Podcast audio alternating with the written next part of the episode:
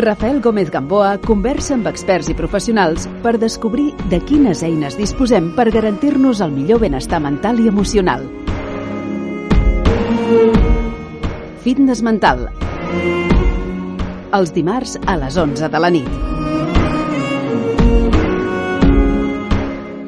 Esta obra invita a pensar las filosofías clásicas del Samkhya y el yoga, adaptándolas a una perspectiva contemporánea en la que se conjugan la investigación filosófica y la contemplación práctica. Los planteamientos de ambas filosofías son de vital importancia para los practicantes de yoga, dado que representan un estudio pormenorizado de la mente humana y de los procesos cognitivos que atraviesa el practicante en su camino de autoconocimiento. Por esta razón, ambos sistemas son aquí estudiados desde disciplinas como la filosofía de la mente y la neurociencia de la meditación. Por otro lado, cuestionamos abiertamente el estatuto clásico que se le concede a los dos textos que analizan, la Samkhyakarika y los Yoga Sutra, mostrando la riqueza y heterogeneidad de la filosofía india, cuya historia en ocasiones se ha visto reducida a planteamientos simplistas que no hacen justicia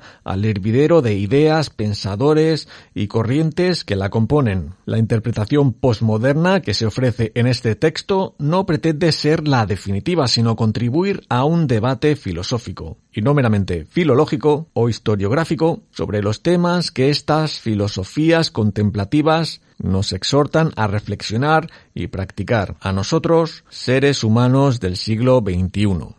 Hoy charlamos unos minutos con Raquel Fernández Formoso, autora del libro Samkhya y Yoga, una lectura contemporánea.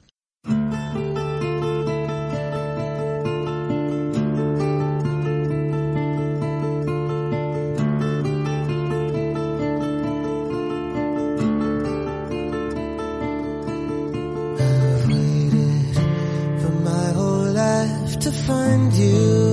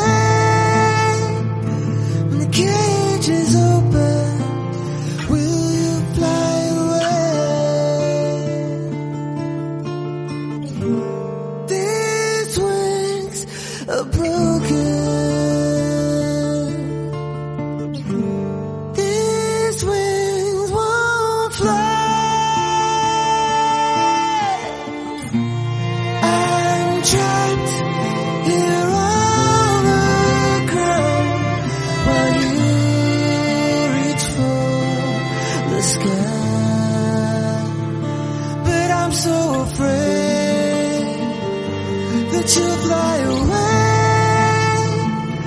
And no cage on earth.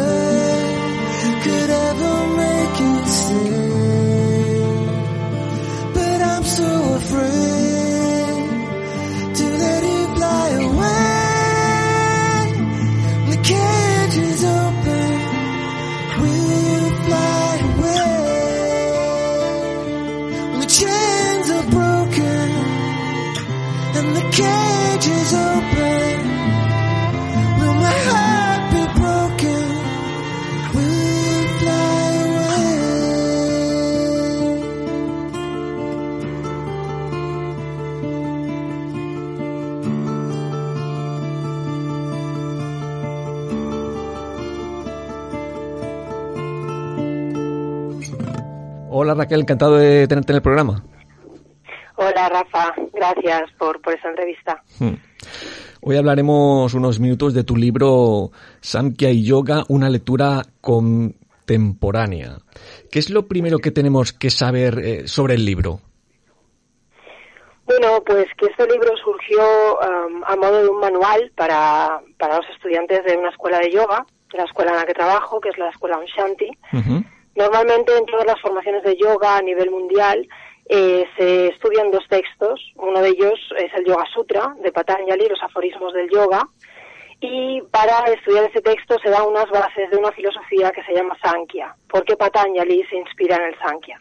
Entonces, eh, a la hora de, dar, ¿no? de enseñar estas dos filosofías, Sankhya y Yoga, pues no encontraba obras, manuales que unieran la práctica, la experiencia del yoga con la parte filosófica, con las teorías que fundamentaban las prácticas. Había tratados, tratados muy espirituales que venían pues simplemente de la experiencia de las personas o de los yogis, y luego había tratados muy eruditos, muy académicos.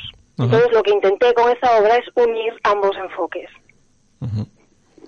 ¿Y, qué ingredientes eh, considerabas absolutamente necesarios? O sea, tienes que meterlos sí o sí. Bueno, el Sankhya y el Yoga eh, son dos filosofías sobre la, mente humana que enseñan al practicante ¿no? a explorar sus procesos cognitivos a medida que va avanzando en la práctica, en la meditación, etcétera, en el pranayama, en la respiración. Entonces el enfoque que di, que me parece que es fundamental y que a menudo falta, ¿no? Eh, como te comentaba, ese es el, el, hablar de la mente humana y el explicar por qué esas filosofías son un registro, casi un diario, de esos procesos cognitivos y por qué son tan vigentes para el practicante de hoy porque están hablando de la mente, que es lo más universal que hay. Y para situar a los oyentes, eh, ¿cómo defines el Samkhya y Yoga clásicos?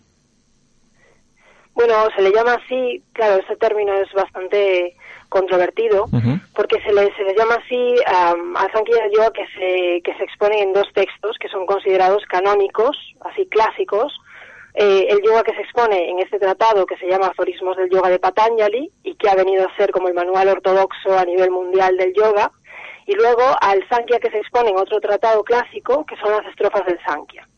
Entonces, la versión del Sankhya y la versión del yoga que se exponen en esos tratados se les llama así uh, clásicos, no solo porque pertenecen a una determinada época, sino sobre todo porque se ha venido considerando que son las versiones superiores o hegemónicas del Sankhya y del yoga, que no necesariamente son las mejores, pero han, quedado por razones históricas como los libros de referencia. Entonces, desde sus inicios hasta la actualidad, más o menos, ¿qué se ha mantenido y qué se ha ido perdiendo en el tiempo? Bueno, el, yoga, ya si hablamos solo de, la práctica yoga, de, la que tenemos muchísimos más textos, muchísimas más escuelas, tradiciones, en realidad siempre ha sido un método de autoconocimiento muy vivo, eh, con muchos modelos diferentes. La India ha manifestado el yoga de muchas maneras diversas y estas escuelas competían entre sí desde la antigüedad, desde la época eh, clásica hasta eh, la época medieval, diversos modelos de hatha yoga, diversos modelos de yoga tántrico, yoga budista, el yoga de Patanjali, etcétera. Y, y si hablamos de cómo ha llegado el yoga hasta hoy, uy, en el siglo XIX-XX empieza ya toda una reforma de un yoga vinculado ya más a la terapia, de tratar de dar una visión mucho más científica del yoga para que pudiera ser exportado a Occidente, ¿no? Y así, un poco como el culto al fitness que había en Occidente, pues se le abrió paso al, al yoga. Pero claro, ya no es el yoga que encontramos, por ejemplo, en los tratados medievales de Hatha Yoga, ¿no? Que son, es un yoga muy, muy duro.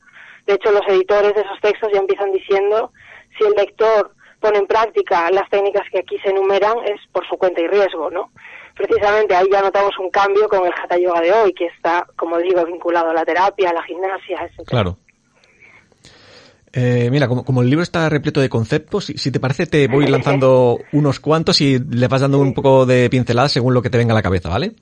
Venga. Venga, por ejemplo, Darsana. Claro.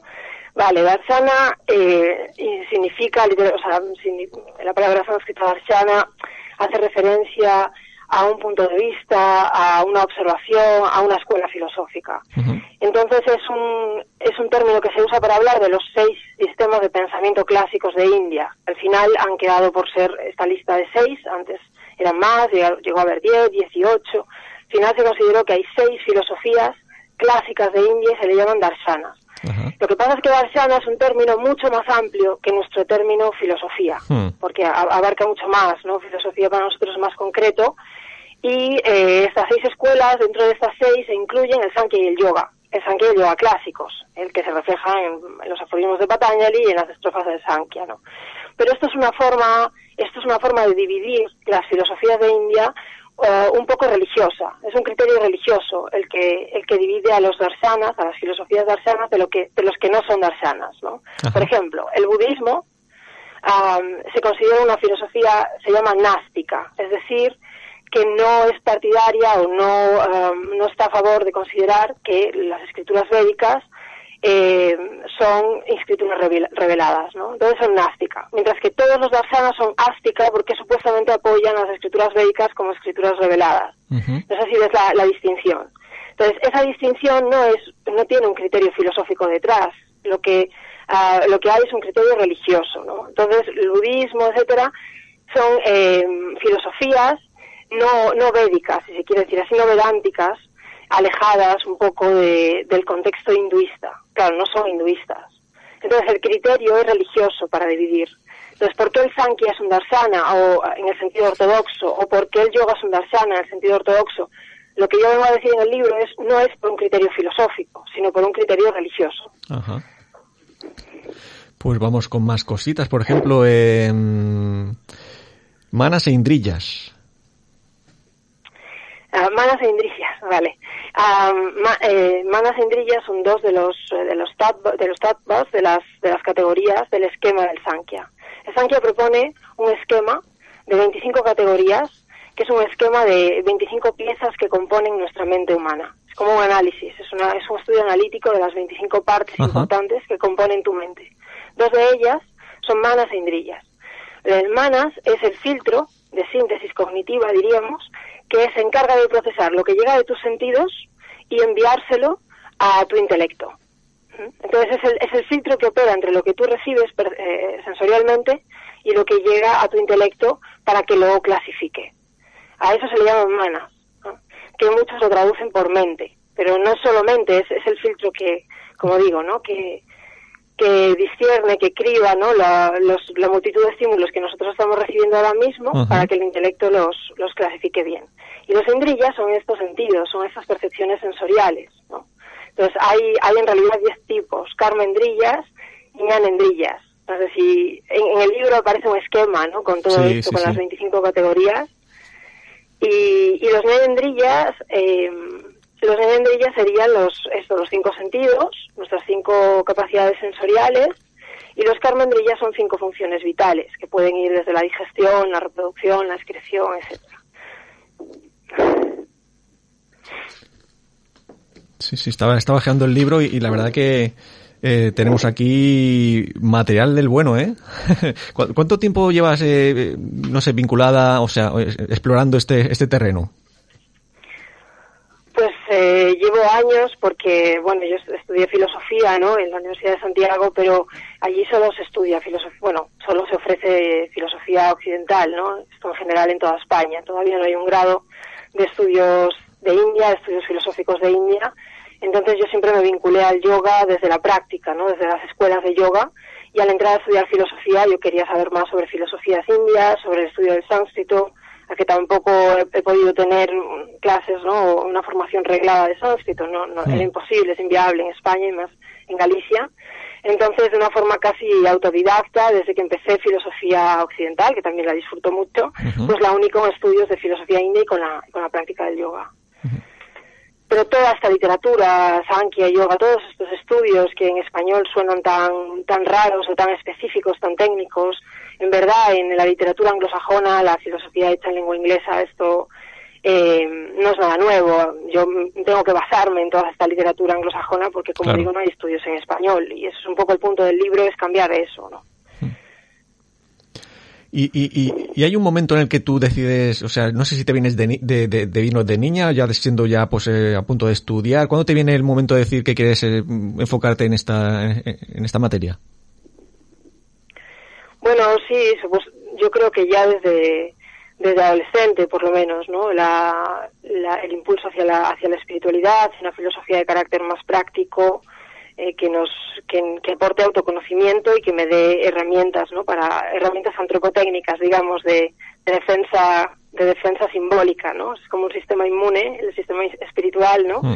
para, para protegernos pues eso contra los miedos contra las incertidumbres contra etcétera no para mí eh, es esa la función de la de la filosofía y, y, siempre me vinculé a, lo espiritual porque consideraba que ahí estaba un autoconocimiento que era mucho más práctico y que me transformaba mi vida ¿no? y, el, y el entorno. Mientras que muchas uh, de las doctrinas de la filosofía occidental que me daban pues, era pura retórica. Es decir, el lenguaje era una finalidad en sí mismo, era hablar y hablar y hablar. Y yo no veía dónde estaba ahí ¿no? la filosofía. Luego también el entorno de, de mi casa, ¿no? Mi, mi hermana es formadora uh -huh. de profesores de yoga uh -huh. y, y, y, y gracias a ella me introduje en la práctica de yoga siendo pues, adolescente y mi hermana, mi madre también siempre ha ido a clases de yoga, no como alumna, es decir, siempre lo he tenido muy muy vivo eso en casa, de que el yoga era una herramienta pues muy valiosa. O sea, que es con la familia que estéis más o menos que ya sabéis de qué de qué va la cosa, vaya. Que no es solo tú que estás en el tema, ¿no? Que está tu hermana, tu madre. Claro, claro, pero cada uno en su en, sí, en, sí. La, en, el aspecto del yoga que más le interesa. Mi hermana es especialista en hatha yoga, que es la parte del cuerpo físico, la parte del cuerpo energético, de la postura, del asana, por ejemplo, y yo soy más de, de filosofía. ¿no? Claro. Mm. Y mira, ya has tocado el tema de Hatha Yoga, de, el, el, el, hecho que se practique en los gimnasios ahora que estamos un poco más de moda, eh, ¿es correcto o, o, necesita un centro especializado un poco más, pues, eh, más acorde a la filosofía? Bueno, yo no sabría decir qué es lo correcto y lo que no, ¿eh? no, no quiero aquí sancionar, ni mucho menos, puedo dar mi opinión claro, sí. personal, pero claro, es que el yoga que, que, se practica hoy, si hablamos de estar acorde con la filosofía, habría que pensar con, con cuál de ellas, ¿no? Porque normalmente, como digo, hay un, hay un gran desfase, ha tenido que haberlo, ¿no? Un gran desplazamiento entre los textos y el yoga que se practica hoy, el yoga globalizado, transnacional, que está volcado a la terapia, que es toda la parte fundamental de una clase de yoga, es el asana, hoy en día es la postura, sí, sí, sí. es el yoga físico, eh, con pranayama, ejercicios de respiración, pero no hay nada, por ejemplo, de anatomía energética de los yogis tántricos, si vamos por un modelo de yoga tántrico, la, la anatomía energética que ellos usaban, los nadis, los chakras, etcétera, hoy en día se ha simplificado muchísimo, no se usa prácticamente en una clase de yoga, y, y, y, lo mismo podemos decir con las técnicas de Patanjali, ¿no? El Astanga Yoga, ese yoga de ocho pasos, eh, Patanjali no hablaba de asana, ¿no? De la única asana de la que habla Patanjali, el único asana, es la de meditación. O sea, él no hacía estiramientos corporales, por supuesto, ¿no? Él viene de una tradición que se llama esramánica. Los esramanas eran unos, eh, unos ascetas que dieron un poco origen a esas técnicas de, yoga como método de autoconocimiento. Y eran verdaderos ascetas, o sea, nada estiramientos corporales, fluidos, dinámicos, como hoy se hace en una clase de yoga. Entonces yo creo que, que el yoga de hoy, como digo, que es más terapéutico y que, y que también tiene su papel y que, y que puede ser también muy transformador, pues no es, lo importante no es tanto dónde se enseñe, sino cómo se enseñe. Es decir, dentro de todas las transformaciones que ha sufrido, yo creo que la perspectiva del propósito del autoconocimiento no se puede perder. Es decir, el yoga no es un deporte, eh, ni, claro. ni, ni, ni, es una terapia de, de, salud, aunque pueda ser terapéutico al final del día, pero no es una terapia y no es un deporte. Entonces, es, no es dónde lo hagas, sino cómo, ¿no? Es ante todo un autoconocimiento, un método espiritual de, de autoconocimiento. Uh -huh. Desde esta visión del, del yoga, eh, ¿hay alguna fórmula, no sé si hay alguna manera de, de, distinguir entre subconsciente e inconsciente. ¿Lo define de alguna manera esa diferencia? Ya, pues la verdad que es una, es una diferencia muy interesante, o es, es un tema interesante mm. a nivel de filosofía. Yo en, en, los textos no, de momento no he encontrado ningún texto sánscrito la diferencia entre subconsciente claro. e inconsciente sino más bien es un tema del vocabulario filosófico uh -huh. occidental, filosofía de la mente, filosofía de la psiquiatría, sí que están muy volcados con, con esa diferencia, ¿no? Eh, en realidad eh, eh, quien más ha trabajado sobre esta diferencia tal vez sea Freud, pero es complejo trasladarlo a los, a los textos del yoga, ¿no? Es una tarea que, que personalmente tengo pendiente y que, y que en la tesis doctoral estoy un poco trabajando en ello. Por eso digo que es curioso que me hagas esto. sí. ¿Y hay alguna mm, algún aporte eh, de, de, del yoga sobre, sobre la visión de la muerte? Bueno, sí, claro. De, por ejemplo, me viene a la cabeza la Bhagavad Gita, ¿no?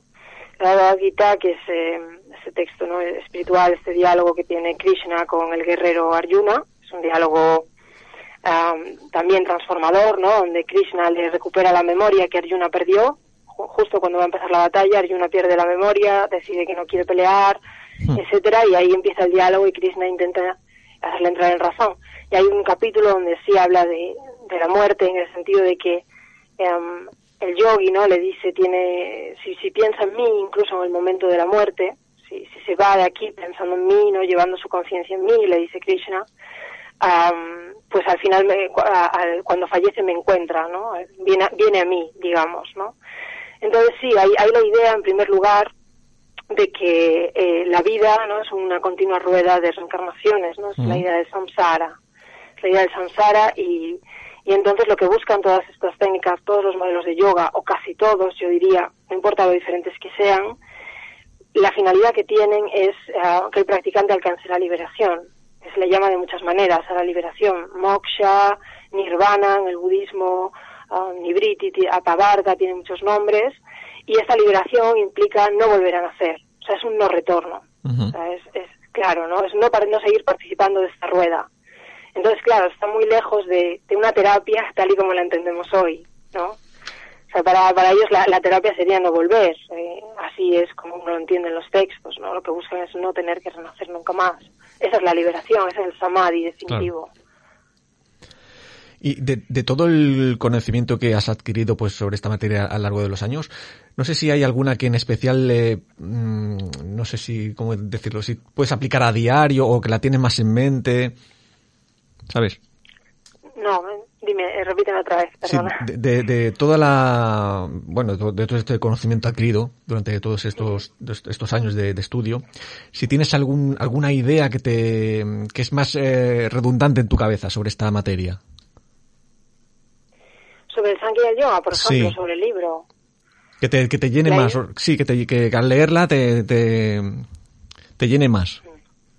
Sí, pues a mí, a mí el Sankhya me, me fascinó desde el primer momento, siendo como normalmente se la considera como una filosofía muy racionalista, muy uh, una metafísica, mientras que el yoga de Patanjali es muy práctico, pero esto para mí es un poco es un poco falso, ¿no? Eh, a mí el Sankhya me fascinó desde el primer momento porque, como decía antes, habla de la mente humana y encontré en este esquema de, de 25 categorías y en la explicación que dan, pues por ejemplo la la idea de que la mente, tal y como la conocemos, con todos sus contenidos, con esa tendencia que tiene a maquinar todo el tiempo y que no podemos parar de pensar, etcétera, todos esos procesos cognitivos, el Sankhya le llama Prakriti. Y la mente está separada, digamos, de eh, una conciencia testigo, que está ahí siempre observando en silencio y que está siempre vacía y está siempre tranquila, ¿no? Entonces la idea de que detrás de toda esta cantidad de contenidos que, que tenemos, esos contenidos mentales, hay una conciencia observando y que luego Patanjali te da técnicas para poder vivir esa conciencia, que normalmente estamos con la mente tan ocupada que no, podemos, no tenemos una experiencia de, de esa conciencia testigo. Y entonces, eh, a través del estudio conjunto del Senki del yoga, entendí por qué las prácticas de, de meditación, incluso la práctica meditativa en la postura, uh -huh. Te da esa experiencia de esa conciencia silenciosa que siempre está ahí. Y que cuando la encuentras, aunque sea una experiencia intermitente, muy breve, tienes una idea de, eh, o te da el reflejo de, claro, de lo que explican los textos, ¿no? De cómo el practicante avanza teniendo más espacios, más espacios, más espacios de experiencia con esta conciencia testigo. Entonces, que detrás de estas filosofías hay toda una experiencia detrás. Es, como decía, un, casi un diario de los, del practicante uh -huh. que va explicando el progreso, ¿no? En ese sentido, el Sankhya y el yoga me ayudó a entender, a entender mi propia mente y el propio funcionamiento de la mente. Qué bueno. Eh, no sé si es tu primer libro, si tienes alguno anterior. Eh, ¿Cómo has, es tu primera experiencia de obra literaria? Sí, bueno, este es mi primer libro publicado, pero claro, en filosofía tenemos que escribir trabajos que muchas veces son libros, porque el trabajo final de más, el trabajo ya son libros de esta envergadura, ¿no? Pero sí, estoy muy, pues muy contenta, ¿no? Porque es mi, primer libro y, además en la editorial Kairos, que, que para mí es toda una alegría, ¿no? Mm. Te quería preguntar por eso, ¿cómo ha sido la experiencia? ¿Cómo, cómo surgió la, colaboración con la editorial? ¿Cómo fue todo esto? Pues fue gracias a, otro filósofo de la India que es mm. eh, Vicente Merlo. Mm. Vicente Merlo que siempre me ha estado asesorando, siempre me ha estado ayudando en filosofía y en, cuestiones espirituales. Pues eh, como este libro era el manual para mi escuela, iba a ser el manual para mi escuela eh, se lo envié para que me lo revisara, ¿no? Si me hacía el favor de, pues, de corregirlo, de hacerme sugerencias, ¿no? Y entonces él me sugirió enviárselo a Agustín Paniker, que es el director de la editorial Kairos, y a mí me parecía, bueno, pues me parecía un honor, pero no, no creía, ¿no? Que fuese a publicar hmm. una obra así, porque ya, ya te digo, toda esta literatura está en lengua inglesa, por eso lo digo. Pero finalmente, pues Agustín Paniker me dio una, una gran alegría, lo revisó y, y finalmente pues me, propuso publicarlo. ¿Y te animas a seguir o lo dejas aquí? Como, no sé si tendrías algún, algo más escrito que se podría publicar. No, claro, yo estoy todo el día, yo estoy, mi oficio es, es, la filosofía. Entonces, entre, entre la escuela de yoga que me exige estar todo el tiempo actualizándome y, y, seguir con las, con las publicaciones en forma de, artículos también. En filosofía trabajamos con, con papers, ¿no? que son artículos científicos, que no son libros, se publican en revistas especializadas de, filosofía. ¿no? Entonces estoy con artículos ahora mismo, con artículos sobre filosofía india, filosofía comparada y también con la tesis doctoral que, que ya en unos meses la, la terminaré y es sobre filosofía india. Entonces esto es, acaba de empezar. Claro. ¿Y, algo así, una, alguna, que esto les suele gustar a los oyentes, alguna anécdota, alguna curiosidad escribiendo el libro que te, que te sucediera? Ah, algo así que recuerdes. Sí, o no sé, a lo mejor contándoselo a una persona, no sé, alguna, alguna escena así curiosa que recuerdes. O a lo mejor no te viene ninguna, puede ser. Bueno, pues la verdad es que este libro lo escribí, o lo digamos que ya estaba empezando a hacer, eh, ya lo, escribí durante bastante tiempo, ¿no? Pero el, acabado final lo di durante un, verano en, soledad, enfrente de una playa, con un apartamento enfrente de una playa, y no, no, no hay muchas anécdotas. la verdad que cuando me pongo a escribir, sí, cuando me pongo a escribir no, bueno, lo ideal, ¿no? Yo creo que esto no es solo mío, creo que cualquier filósofo escritor lo dirá, es, mm. es no tener ninguna interrupción, y más si vas a hablar sobre una conciencia testigo que se separa de una mente, etcétera, mejor que nadie te hable. y tanto. Entonces lo hice, lo hice a solas con, con el mar, este, este libro. Así que no hay muchas anécdotas, ya lo siento. vendrán otras. Vendrán otras, seguro, seguro que sí. Pues eh, para ir cerrando ya eh, la charla, ¿qué último mensaje te gustaría regalar a los oyentes? Mm. Algo que se haya quedado en el tintero que te gustaría decir o alguna, no sé. Bueno, eh, sobre la claro, esto, depende, esto depende de si los oyentes tienen ya una experiencia de, la práctica de yoga o no, claro. Pero si, si van teniendo esa experiencia, están yendo a clases de yoga o incluso están formándose como, como profesores, em, yo lo que aconsejaría es no abandonar el Sankhya, que es lo que hacen los practicantes de yoga, porque como lo ven tan difícil, tan racionalista, tan la abandonan, ¿no? Y es una filosofía fundamental, eh, es, esa, ese estudio de, la mente humana, que es nuestra mente, eh, a la hora de, seguir practicando yoga uno, uno avanza y, entiende cosas que el Sankhya eh, pues ya ya ha recogido ¿no? para el practicante. Así que yo diría que no que no lo dejen, el Sankhya. Normalmente se estudia los aforismos de Patanjali hmm. y uno se olvida del Sankhya, que es la filosofía un poco que la influye. Patanjali se, está influido por el Sankhya y por el budismo, ¿no? Y, y entonces, nada, lo que, lo que aconsejaría es no dejar el Sankhya hmm. de lado. Ya la que mencionas los aforismos, ¿tienes alguno en mente que, que suelas repetir o que suelas eh, mencionar en como formadora o no sé? Sí, claro. Eh, bueno, eh, sobre todo el, que todo el mundo se sabe, el que los predicantes se saben, es que el yoga es chitta vritti nirodha, ¿no? El yoga es la detención de los estados de la mente, esa es la definición del yoga, ¿no? Pero, mm, pero hay, hay otro que, que me gusta mucho, que está en la, en la parte en la parte cuarta no que mm, dice que, mm, que el deseo no no tiene fin no o sea el deseo no tiene fin entonces los los sanskaras no tienen principio. Los sanskaras son eh, las impresiones subliminales. No sé si llamarlas subconscientes yo suelo llamarlas así eh, impresiones subconscientes. Toda experiencia genera en nosotros deja una huella subconsciente que uno no percibe no y esas huellas eh, subconscientes al final acaban condicionando nuestro carácter, nuestros miedos, nuestras alegrías, nuestra atracción también por, pues por las personas, por las situaciones. Normalmente somos, somos movidos por esta capa subconsciente. Y lo que busca el yoga es eliminar estos sanskaras, estas huellas subliminales, claro, porque esas huellas subliminales generan karma y el karma hace que sigas ¿no? participando en el samsara, en este ciclo de renacimientos. Entonces lo que busca el yoga a través de la meditación es decodificar esas huellas, borrarlas, ¿no? Y, por eso es un proceso que transforma tanto internamente, porque toca tus traumas, tus miedos, tus alegrías, ¿no? Te, transforma a ese nivel porque borra esas huellas. Y hay un aforismo que, dice que estas huellas, em, pues eso, no tienen principio porque, porque el deseo por la existencia de algún modo no tiene fin, ¿no? Y me parece, es, es difícil, pero me parece muy bello esto. Hmm. ¿En qué ciudad resides tú eh, actualmente? Actualmente estoy, eh, resido en un pueblo Mm. de Galicia, más en estos tiempos es mejor mm. estar en el mundo rural, en un pueblo de Galicia que, se llama Miño. Miño.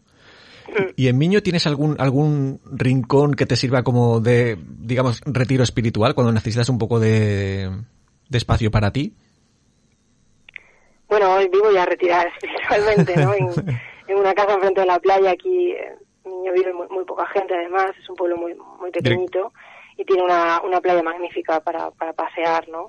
Entonces yo ya, un poco, mis condiciones de vida ya son, o sea, no tengo que buscar. Claro, el propio hogar, el propio hogar ya te sirve.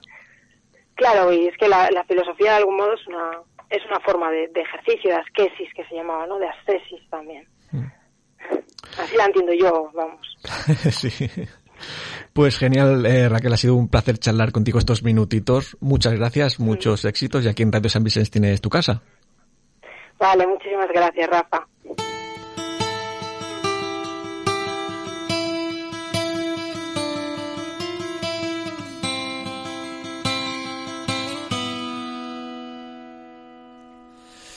Each night I feel the distance that has grown between us Open up as lonely as the space between the stars I wish that I could find a way to smash my fist right through these walls of ugliness and emptiness and gently touch your face. But every time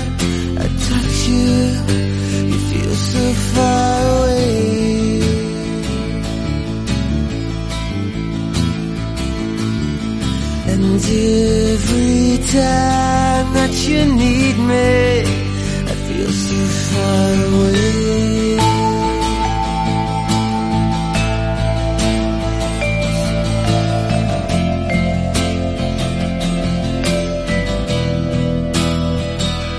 As you lay silently beside me, choking back your tears, I wonder if you recognize silence now defines us.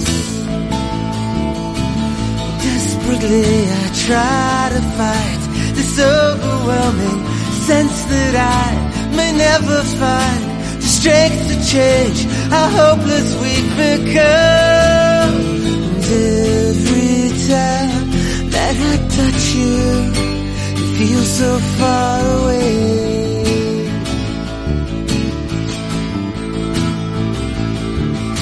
And every time me.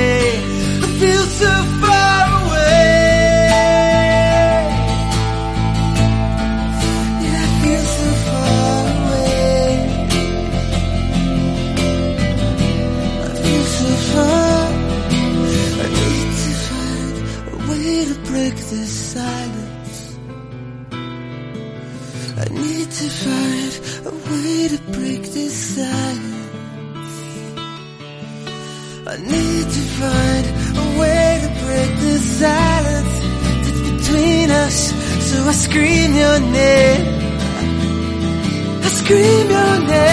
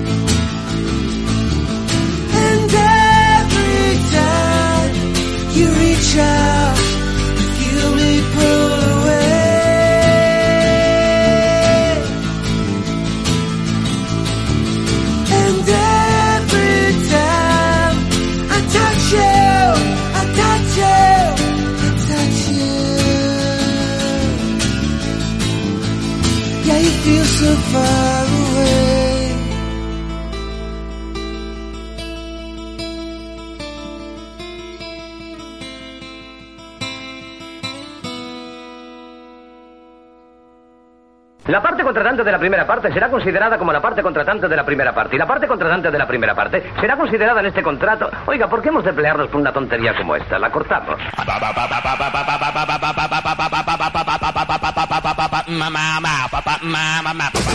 Walsh le haré una oferta que no rechazará. El mundo se divide en dos categorías. Los que tienen revólver cargado y los que cavan. Tú cavas. Nunca os habéis cruzado con alguien a quien no deberíais haber puteado. Ese soy yo. ¡Está vivo! ¡Está vivo! ¡Corre, Forrest, corre! ¡Adiós! Se le pone dura con los marines. Houston, tenemos un problema.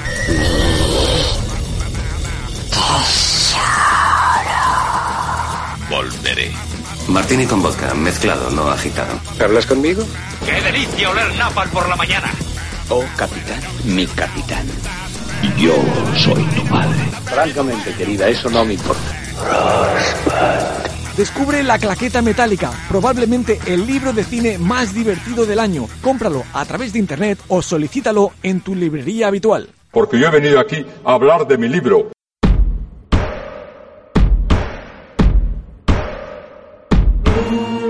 Rafael Gómez Gamboa conversa amb experts i professionals per descobrir de quines eines disposem per garantir-nos el millor benestar mental i emocional.